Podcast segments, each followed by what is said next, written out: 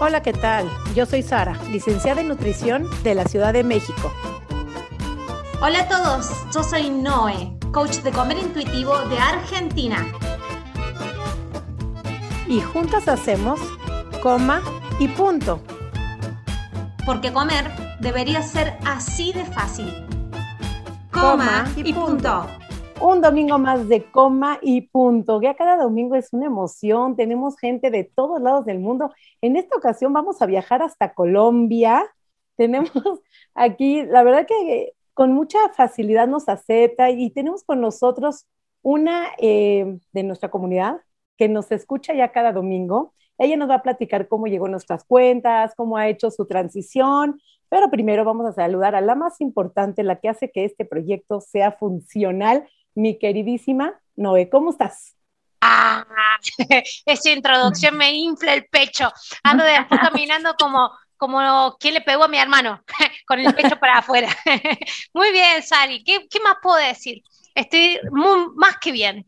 Eh, la verdad es que la repercusión que tenemos en el podcast y todo este movimiento que hemos generado y la continuidad que le estamos dando, la gente que se está sumando, las personas que nos contactan y dicen yo quiero estar, yo tengo algo para aportar, estamos generando cada vez una comunidad más grande, cuentas ya y, redes sociales que, que empezamos a vincular y es por todo el mundo, así tal cual lo dijiste. Hoy tenemos la vueltita por Colombia y sin, ah, sin dilatar más este preámbulo, directamente vamos a la presentación de nuestra invitada de hoy, Sari. Pero sí, claro, es una realidad que esos videitos que ven en las redes, la edición, la que lo sube, todo, que sepan que el detrás del behind the scenes, el, detrás de las cámaras del escenario, es Noé, que es súper hábil aquí en redes sociales, lo cual tenemos todos que darle una ovación, porque gracias a ella, el proyecto es una realidad, pero hoy tenemos que agradecer de su tiempo, de su actitud, de su disponibilidad, con el gusto que nos aceptó a María Antonieta Silva de Colombia. Ella es fundadora de una super cuenta, la vez que la contacté porque me encantó su nombre, que me hizo todo el sentido.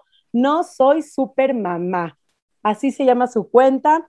Es psicóloga, especialista en crianza, asesora de lactancia materna Antonieta, ¿cómo estás? Bienvenida al espacio de Come y Punto.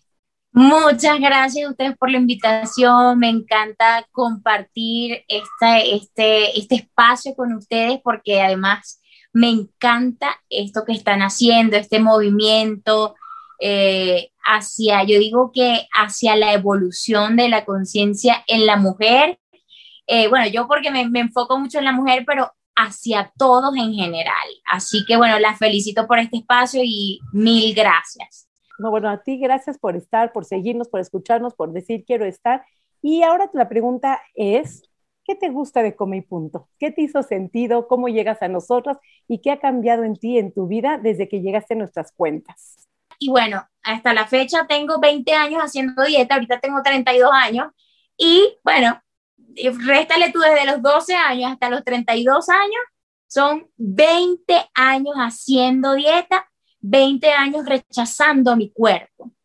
La última dieta que hice eh, fue una dieta cetogénica en la cual yo honestamente, lo, lo puedo reiterar aquí, yo me sentía bien yo sentía energía, yo sentía que, este, que, estaba viendo resultados, sentía que mm, a pesar de la restricción por los carbohidratos, que no me hacían falta los carbohidratos, y esto es cierto, eso lo, lo, experimentaba, exacto, como tú dices.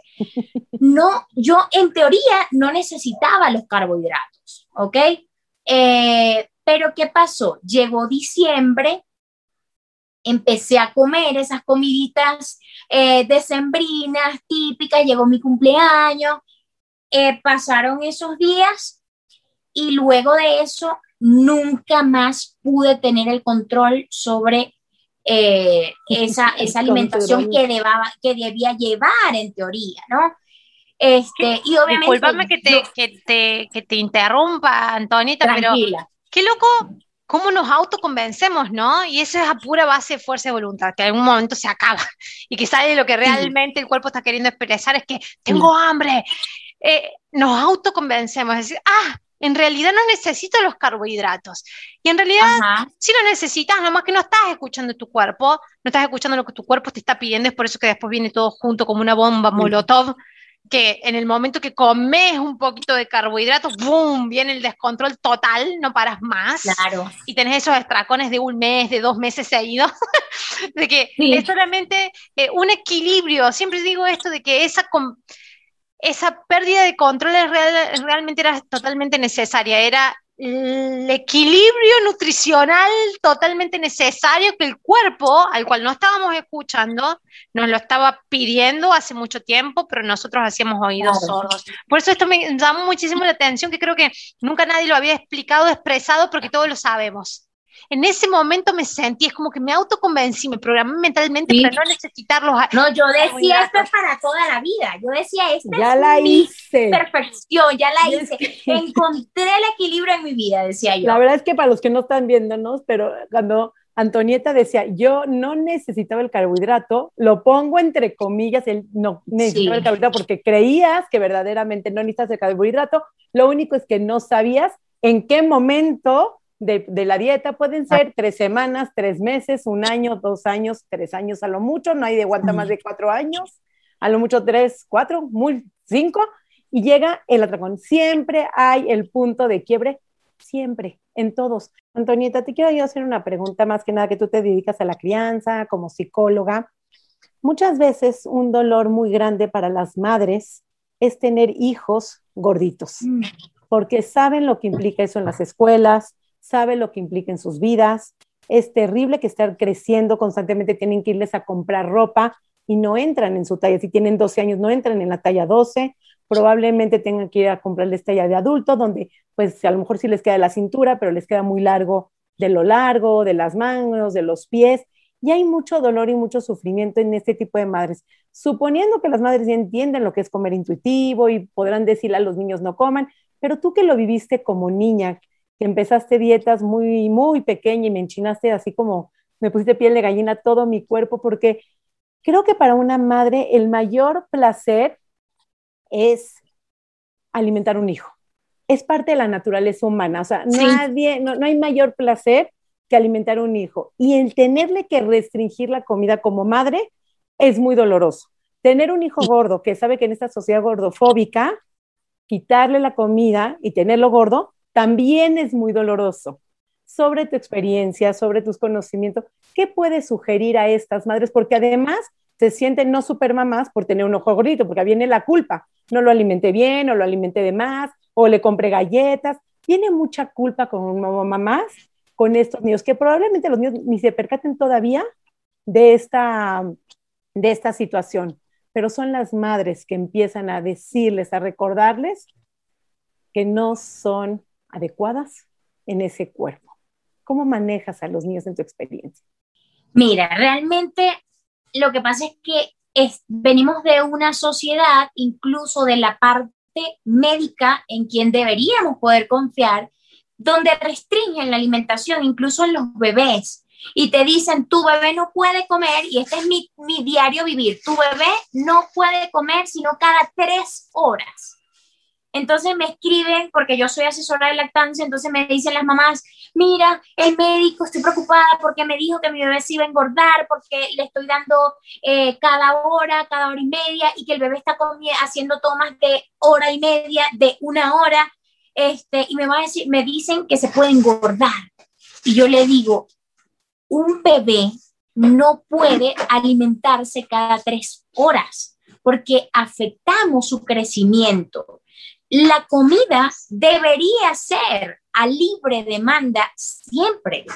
Y si tú enseñas a tu bebé a comer desde pequeño que, y, que sepa que la comida está disponible, tu bebé no va a pasar, no, no le va a ocurrir nada de esto, ¿ok?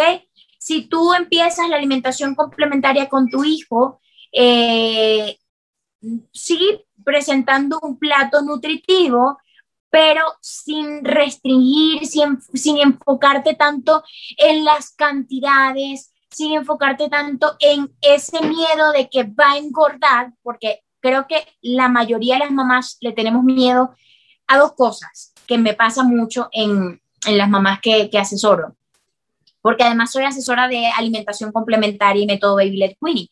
Entonces, hay dos cosas que nos preocupan mucho en las mamás. Come mucho y me da miedo que engorde o come poco y me da miedo que sea delgado.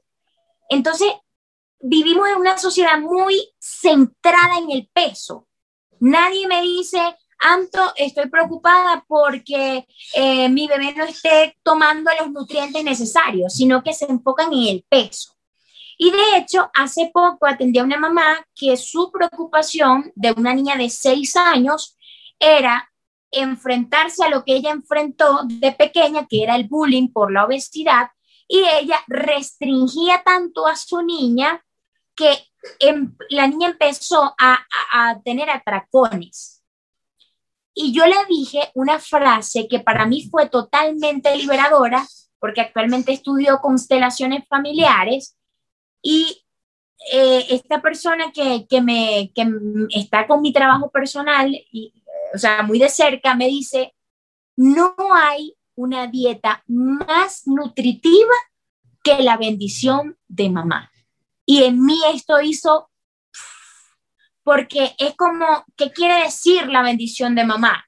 La bendición de mamá es la aceptación de tu cuerpo, la aceptación de que te amo, te respeto y te acepto tal como eres.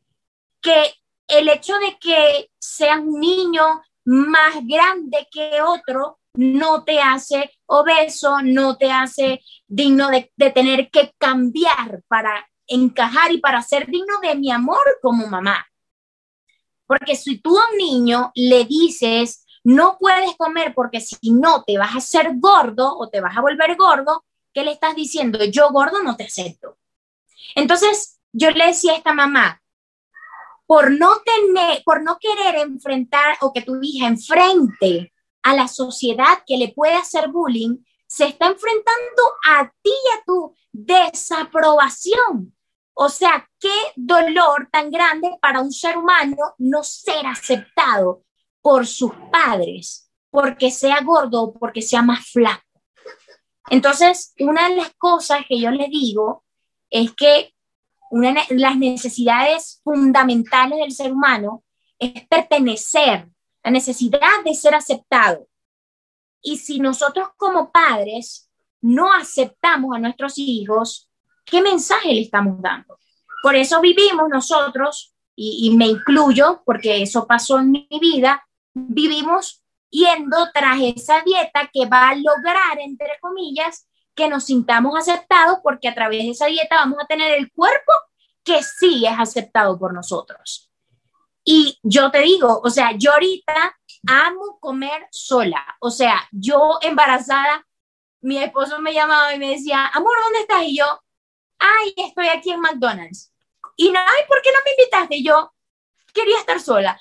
¿Por qué? Porque para mí comer sola es tener la libertad de comer como me dé la gana sin ser juzgada, cosa que en mi casa no pasaba y que yo vivía comiendo eh, como escondida, que mi mamá no se dé cuenta, porque eh, me está dando una arepa y yo quiero son dos, pero no puedo decir eso porque si no, estás tachada de esta familia. Y además mi familia toda, irónicamente, eh, es gorda mi, mi, familia, en mi familia todos son gordos. Entonces, siendo gordos, son gordofóbicos. Es una cosa muy extraña. No es extraño para nada, es lo más común, es, es más, inclusive es lo más común. Eh, así como dicen la, la, que dicen de las anorexias que no son comunes, como son en personas de cuerpos grandes, no, no, son las más comunes. Igual, el, el, gordo que es gordofóbico es lo más común y, y creo que está muy clarito que lo que hicieron con vos es transmitirte a vos los miedos, sus propios miedos, los miedos de tus papás, los miedos que tu papá tenía con su, con su cuerpo, en relación a su cuerpo, a su gordura, a su alimentación, miedo Total. a la comida, miedo a su hambre, y eso te lo transmitieron a vos. Quiero hacerte una pregunta, porque me llamó muchísimo la atención, claro que... como, como, esto de que sos asesor en, la, en lactancia. He escuchado y me han dejado muchos mensajes, pero ya se repitió muchas veces, es por eso que lo tengo presente de mamás que están en los primeros meses del posparto amamantando y uh -huh. que le hacen diluir la leche o la fórmula porque no sé si lo ah, estoy viendo la, cara, Sari, pero me lo tengo presente porque ya no es, no son dos, tres mensajes que me dejaron y me lo repitieron varias veces de que al bebé le hacen diluir la leche en agua para que no aumente tanto de peso. Y vos como psicóloga, yo cuando pienso en eso, digo, ¡ah! No sé como psicóloga, pero como nutrióloga me quiero morir, lo acabo de escuchar. ¿No lo escuchaste, Sari? No, no, no, no. Te estoy dando el último chisme. Infanticidio, qué cosa tan espantosa. O sea, como nutrióloga estoy en shock lo que acabo de escuchar. Por favor, si alguien me está escuchando, don't do it. No lo hagan, por favor. Pero vamos a escuchar hay varias personas que, se lo han dicho que lo tiene que hacer desde su médico de cabecera, disluir la leche para que el nene, porque el nene está aumentando mucho de peso. Ahora, el trauma que hay en, en la psicología, en, el, en todo lo que es la evolución psicológica de ese infante. La sensación de hambre no respondida causa el estrés. Hay una tensión interna que no está siendo respondida por quienes que tienen que responder por mí en ese, en ese momento que yo no puedo valerme por mí, que son mis padres o quienes estén, eh, digamos, en la posición de la figura paterna en ese, momento, mi cuidador. Entonces, ¿qué tipo de confianza yo puedo relacionar a mi cuerpo y al ambiente y a la seguridad de la vida misma si ante mi necesidad de comer no soy respondido, no me es respondida esa necesidad, me genera más tensión porque el, hambre mantenida es estresante. Eh, las hormonas del hambre mantenida en el tiempo, el hambre crónica genera un trauma, es un trauma de tensión, una experiencia traumática en el cuerpo. ¿Qué tipo de persona cuando sea más grande se puede llegar a desarrollar? Y yo pienso en niños que comen en escondida y tienen atracones en plena infancia, no sea una infancia temprana, donde todavía no han hecho dieta, pero sí tienen atracones. Puede quedar un vestigio o no, porque lo he escuchado y yo digo, ya que es asesora de la lactancia, se lo tengo que preguntar para ver, qué, para ver qué es lo, tu apreciación y qué es lo que vos recomendarías, además de lo que acaba de recomendar, eh, recomendar Sara. No, para nada. O sea, no es recomendable de ninguna manera porque la composición de la leche materna, hablando de leche materna como tal, es perfecta. Tiene todos los nutrientes, incluyendo eh, probióticos, incluyendo agua, grasas, carbohidratos, todo, todo, todo. Absolutamente todo lo que ustedes se pueden imaginar lo tiene la leche materna. Este, y bueno, los sucedáneos, la leche fórmula, tampoco se debería diluir más de lo que ya propiamente, pues la industria te dice que cómo debes prepararla. Em, ¿Por qué? Porque esto pone en riesgo más bien la nutrición del niño. Eh, hay una cosa muy importante y es que, y lo veo con mucha frecuencia también, que los pediatras dicen, el niño está gordo. Y realmente esto es una cuestión también de ver cómo están haciendo esa medición, eh, porque hay niños que incluso le pasó a una amiga, ella vive en Estados Unidos y su esposo es mexicano y ella es venezolana. Los dos son chaparritos, los dos son pequeños y el niño se lo estaban midiendo con eh, la medición normal de Estados Unidos, obviamente para Estados Unidos, eh, Unidos, un niño pequeño, y le han hecho pasar, pero los peores ratos de su vida a ella y a su bebé. Pero recuerden que todos tenemos una contextura, todos tenemos un componente genético, no todos los niños son del mismo peso y del mismo tamaño, hay niños más pequeños y hay niños más grandes. Y hablando con esto de lo que tú mencionas, de que el cuidador no está allí para soportar esa necesidad que es el hambre, esto se considera o es un tipo de maltrato maltrato infantil por negligencia. Esto significa que padres o cuidadores no están atendiendo la necesidad del niño de manera inmediata y esto puede generar un sinnúmero de trastornos, ¿ok? Eh, trastornos eh, en la conducta alimentaria, depresión, ansiedad, dificultad para explorar el mundo y sentirse seguro, en, el mundo, obviamente, porque si las personas que para mí son más importantes y son mi, mi señal, en teoría, mi, mi símbolo de apego, de seguridad y confianza, no me dan lo que yo necesito, cuanto más un mundo eh, pues no me va a dar lo que yo necesito, ¿ok? Entonces, en vez de generar un apego seguro, estoy generando un apego que es totalmente opuesto al apego seguro. Ay, Antonieta, me estás moviendo los huesos completos. me encanta, tenemos que hablar más de este tema, me encanta. tengo que confesar que algunos episodios me han tenido la piel de gallina y este es uno de ellos que me ha movido ah. los huesos completos y hay muchas cosas que estoy así que quiero, eh, que quiero decir y voy como por partes. Voy a regresar un poquito a lo que estabas diciendo. Estos niños que son gordos, que se les restringe la comida, entrar en la alimentación intuitiva y quiero ahí voy a hacer una aclaración y darle lo que necesitan y, el plato como lo necesitan. Mamás, no voy a hacer la aclaración, no por ser comedores intuitivos van a ser niños flacos.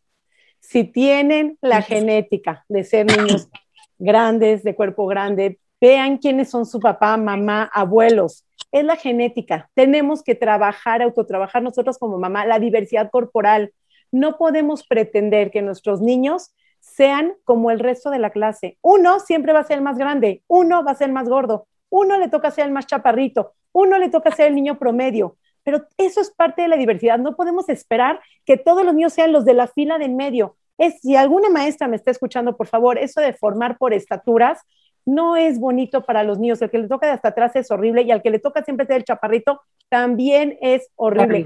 No etiqueten, no jerarquicen a los niños, por favor. Aprendamos a enseñarles a ver diversidad corporal. Si nosotros, ahorita que ya estamos acá, que ya estamos en el cambio, empezamos a enseñarle a nuestros hijos que ser gordo no es ser flojo, que ser gordo es parte de tu genética, que ser gordo es lo que te tocó, podemos permitir acabar con el bullying en las escuelas, que el bullying por la obesidad, por, por los gordos, es el número uno en las escuelas. Tenemos que acabar con nuestros hijos, seamos una generación de cambio, hagámoslo por nuestros nietos, por nuestros hijos, por las generaciones venideras, uno. Entonces, darle comedor intuitivo, entonces a veces pues, se puede confundir, ah, bueno, entonces le doy lo que quiera y con eso ya va a enflacar o no va a engordar. No, pero estoy segura que si le damos ese permiso incondicional a los niños de comer, el permiso incondicional, juro, prometo, que no van a tener que esconderse, no van a tener atracones. Lo único que van a lograr empezando a restringir la comida, y a veces me dicen las mamás, es que no le digo nada. No, mamita, no falta que le digas, con la mirada dices más. No necesitamos decir, con la pura respiración, mirada, acciones, ¿te vas a comer todo eso? Cómete primero tus frutas y tus verduras antes que el postre. ¿Qué estamos diciendo? ¿Que el postre es malo y las verduras son primero? Si damos ese permiso incondicional, no enseñemos a jerarquizar los alimentos como los buenos, como los malos. Si quieren un dulce, den el dulce, denle permiso incondicional. Es que mi hijo se va a ir por las puras galletas y está gordísimo. Todas las mamás, todas las que yo conozco por lo menos, que tienen hijos gordos, hijos, niños grandes, se van por los dulces porque ustedes lo han restringido. Y lo único que han logrado son niños que van ganando de peso, que van subiendo, tengo niños muy chiquitos ya con metforminas, sin justificación, sin análisis de sangre. Estamos abusando. La metformina no es un método para bajar de peso, es un método para llevarlo al infierno desde edades tempranas, para hacerles su metabolismo, para hacerlos sentir no merecedores de su madre. Eso que tú decías, esa parte que decías, la bendición de mamá. O sea, de verdad, lo repito, ese chinito, sé mamás en una sociedad gordofóbica, es difícil aceptar los cuerpos gordos. Por favor, trabajen ustedes.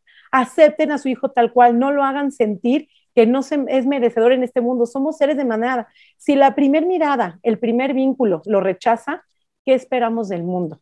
No poseen comedores intuitivos, van a ser más flacos y estamos claros que si los sometemos a dieta, los restringimos, le damos metforminas, van a ser niños más gordos. Los van a destruir emocional y físicamente. Paremos con esta gordofobia desde las edades tempranas tu carta de presentación como mamá, eh, no eres super mamá, mejor mamá, peor mamá, si tu hijo tiene tal o estatura o tal peso. Demos ese permiso incondicional desde chiquitos. Perdón que me alargue, pero es que me moviste ya que No, diste cátedra, diste no, cátedra. no, no, es que parte, hay una parte que quiero aquí compartir en este espacio que creo que viene muy bien para los que ya me van conociendo. Yo tengo gemelitos. Me tocó que tener gemelos y di pecho exclusivo por seis meses a los dos. Pero la leche materna, es muy importante decirlo, es tan perfecta. La primera parte de la leche materna sale el carbohidrato, que es la energía, para que el niño necesite energía. Después viene la proteína y después viene la grasa. Con gemelos tenía yo que turnármelos, porque si ponía uno de, y luego al otro del mismo pecho, ya le tocaba la proteína o la grasa. Entonces yo tenía que ingeniármelas cómo hacer para que a los dos tenga la suficiente cantidad de carbohidratos, de proteínas, de grasa, de turnarlos y además agarrando el bebé que la mirada y no desarrolle un ojo solamente, que tenga la habilidad de desarrollar los dos ojos, la mirada, el vínculo con la mamá. No le diluyan la leche si tienen la bendición a las que les guste a las que elijan alimentar el seno materno, por favor háganlo con la naturalidad, usen los dos pechos, no, a veces hay mamás, estamos claras, que no se les da, que no pueden, que sufren, también es muy respetable, porque no todas tienen la bendición o las ganas o el deseo de hacerlo. Pero el que lo puede hacer y tiene el tiempo y las posibilidades y tiene el tiempo de criar a su bebé, valoren esa leche. Ahorita lo que dices, no de que la rebajan la leche materna o que rebajan las fórmulas, no van a ser niños más delgados, van a ser niños más desnutridos.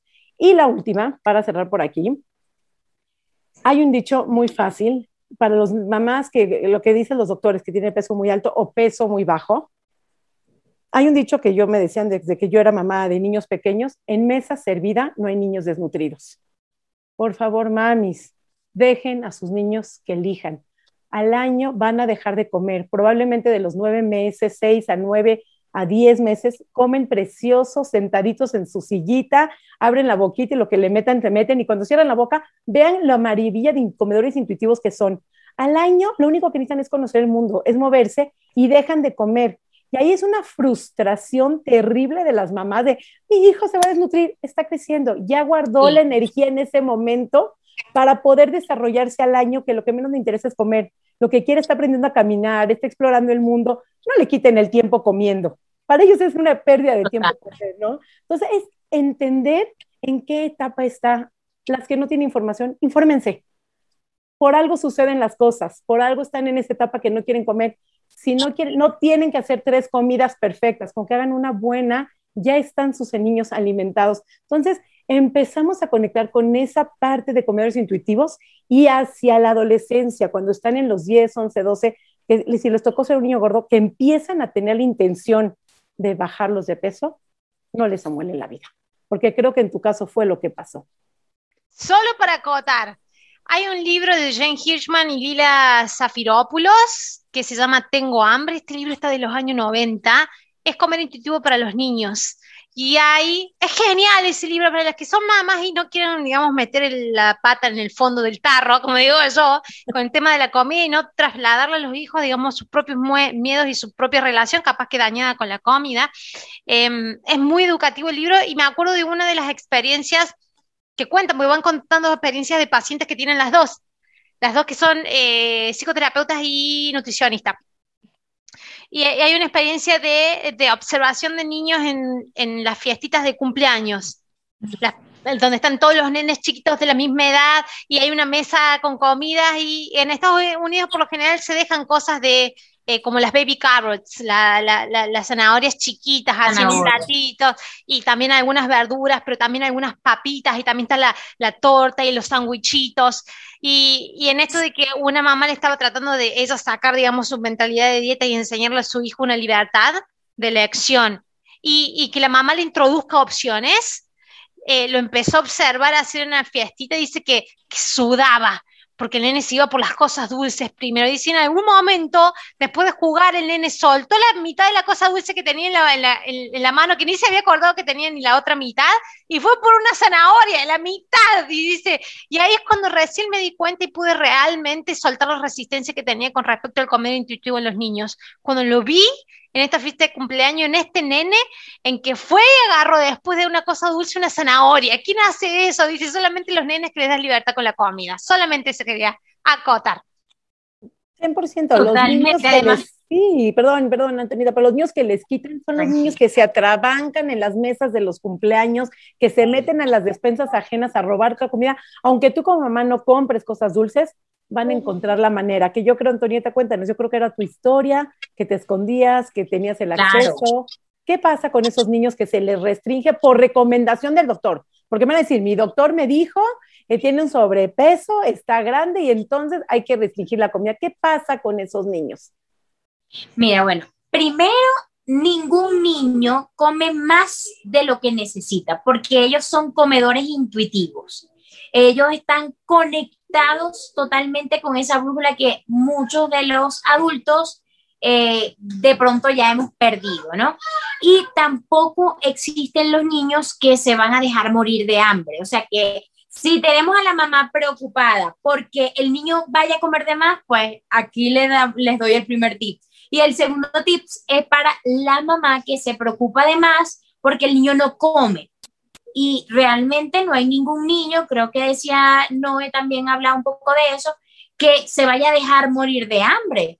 Sencillamente, si no tiene hambre en el momento, pues no va a comer, va a preferir jugar, va a preferir este, explorar. Además que a partir de esa edad, más o menos los 12 meses, empiezan eh, lo que es este, una etapa donde ya no están... Eh, su, su crecimiento no es tan acelerado como al inicio y disminuye esa necesidad por alimentarse, ¿no? Eh, hay de hecho muchos niños que vuelven a la tetica, entonces piden más y más y más tetica. Entonces, mm, la recomendación siempre va a ser que los niños coman de una manera intuitiva, de una manera, eh, digamos, no, em, no impuesta, mm, dejando tanta cuestión con los horarios de comida, eh, tanta cuestión con las porciones, que es una de las cosas que también preocupan mucho a los padres. Em, ¿Por qué? Porque los niños, mientras más rígida sea su alimentación y más les restrinja, más vas a detonar esa necesidad. ¿Por qué? Porque, miren, yo misma lo he experimentado en mi vida. O sea, en mi casa yo no podía comer como yo quería. Y para mí, ir a casa de una amiga o incluso ir a una fiesta era, wow, voy a comer. O sea, yo pensaba en la fiesta, voy a comer, qué rico, qué rico. O sea, yo me enfocaba, eran como en la comida, ¿no? Y era por eso, porque me privaban demasiado. Y si algo yo he aprendido y lo he tratado de llevar con Lucas, con mi hijo, eh, es no opinar nunca sobre su cuerpo. Eh, no opinar cuestiones como estás delgado, tienes que comer porque tienes que engordar, eh, estás gordo, eh, eres, eres pequeño, no. Yo no me enfoco en, esos, en esas cosas, en esas características de su cuerpo. Yo le, atribu le, le doy reconocimiento por otras cosas. Yo le digo, tú eres maravilloso, tú eres amable, tú eres honesto, tú eres cariñoso con mamá, con papá, tú eres muchas cosas, pero no me limito a estás flaco, estás tal, no. Hay algo que quiero como acotar ahí que dijiste, las porciones sobre todo y los horarios y el azúcar. Hay tres cosas que yo he visto principalmente, y vamos a ir cerrando la idea con esto, que es la adicción al azúcar. Si le doy azúcar va a ser adicto. Hay horarios que no puede comer, entonces tengo que tenerlo en horarios. Tenemos que respetar el ciclo de cada niño, lo que necesite. Y a veces me dicen, es que mi hijo come de más. De más porque tú crees que con dos sanguchitos es suficiente. A lo mejor tu niño necesita en este momento cuatro y después va a necesitar uno. No importa las porciones. Confíen en su cuerpo, confíen en lo que necesite. No lastimen a sus niños y lo principal yo creo que aquí es acepten, acepten y den esa bendición de mamá y de veras bendecidas por tenerte aquí, Antonieta, en coma y punto. Fue un placer, un tema que a mí, pues lo principal, este, me mueve, ahora sí como dicen, hasta los huesos, me encanta tu forma. Compártenos tus redes sociales para la que te quieras seguir, dónde te pueden encontrar. Seguramente hay muchas mamás que nos están escuchando, que van a ser mamás, que quisieran ser mamás. Si alguien tiene algún atorón, ¿dónde te podrían encontrar? Bueno, me pueden conseguir en arroba no soy supermamá. Eh, soy más activa en Instagram, sobre todo. También me pueden conseguir en, en YouTube y en Spotify, pero donde soy así como más activa es en Instagram. Contesta y de veras que sí contesta los mensajes, está súper presente, así es que si alguien necesita de su asesoría, vayan a No Soy Supermamá, Antonieta Silva, muchísimas gracias. Ay, no, de verdad que me encantó, me encantó este espacio, me encantó compartir mi historia porque cada vez que uno cuenta este tipo de cosas sana más. Y, creo que esto es parte de la vida, de, de justamente eso, de cambiar, de crecer, de, sanar. Y bueno, si hay un mensaje con el cual yo pudiese despedirme es eh, regálenle esa bendición a sus hijos, eh, de aceptarlo. ¿Por qué? Porque el bullying eh, comienza en casa. desde el momento en que tú le estás diciendo a tu hijo, no comas más porque vas a engordar, ay, te estás, mira estos rollitos, estas llantitas que te están saliendo, mira, necesitas, estás muy flaco, necesitas que te crezcan los músculos. Esas cosas marcan, pero profundamente, eh, la salud emocional de, nuestros hijos. Así que, bueno, de verdad compartir este mensaje de, que no, no, no etiqueten a los niños, no le hagan ese daño, porque miren, hoy que yo veía, estaba en el gimnasio y yo veía a todo el mundo así, y yo decía, la mayoría de estas personas son infelices con sus cuerpos. La mayoría, la mayoría. Y, justamente me llegó esa cuestión de qué rico hacer ejercicio sin pensar en el peso y sin pensar que me tiene que doler para que sea efectivo, eh, sino que sencillamente disfrutármelo. Y, no sé si les comenté, creo que no, que hace poco fui a la playa y, y me fui en hilo. Y a ver, en el momento donde no estaba ni a dieta, ni en la mejor forma, entre comillas, pero para mí fue maravilloso aceptar mi cuerpo y me lo disfruté, me sentía una mamacita, sí, o sea, me sentía divina porque me, aceptaba yo. Eres una mamacita. No, no, eres una mamacita por todo tu trabajo, por todo lo que estás. Agradecida profundamente con mi punto a todos los que nos escuchan, comparto mis redes sociales, porque sé, sé, sé que va, esto va a generar, va a despertar, causa mucha angustia, hay mucho dolor. Yo creo que los hijos son nuestros mayores maestros y entonces si es tu hijo el que te tiene que enseñar a aprender a ver los diferentes cuerpos con una mirada más crítica, aceptar una diversidad corporal, pues aprende de tu maestro. Mis redes sociales, Nutrición Sari en Facebook, en Instagram. Y Noé, por favor, si quieres cerrar el programa, compartir tus redes sociales, eternamente agradecida contigo, Antonieta querida.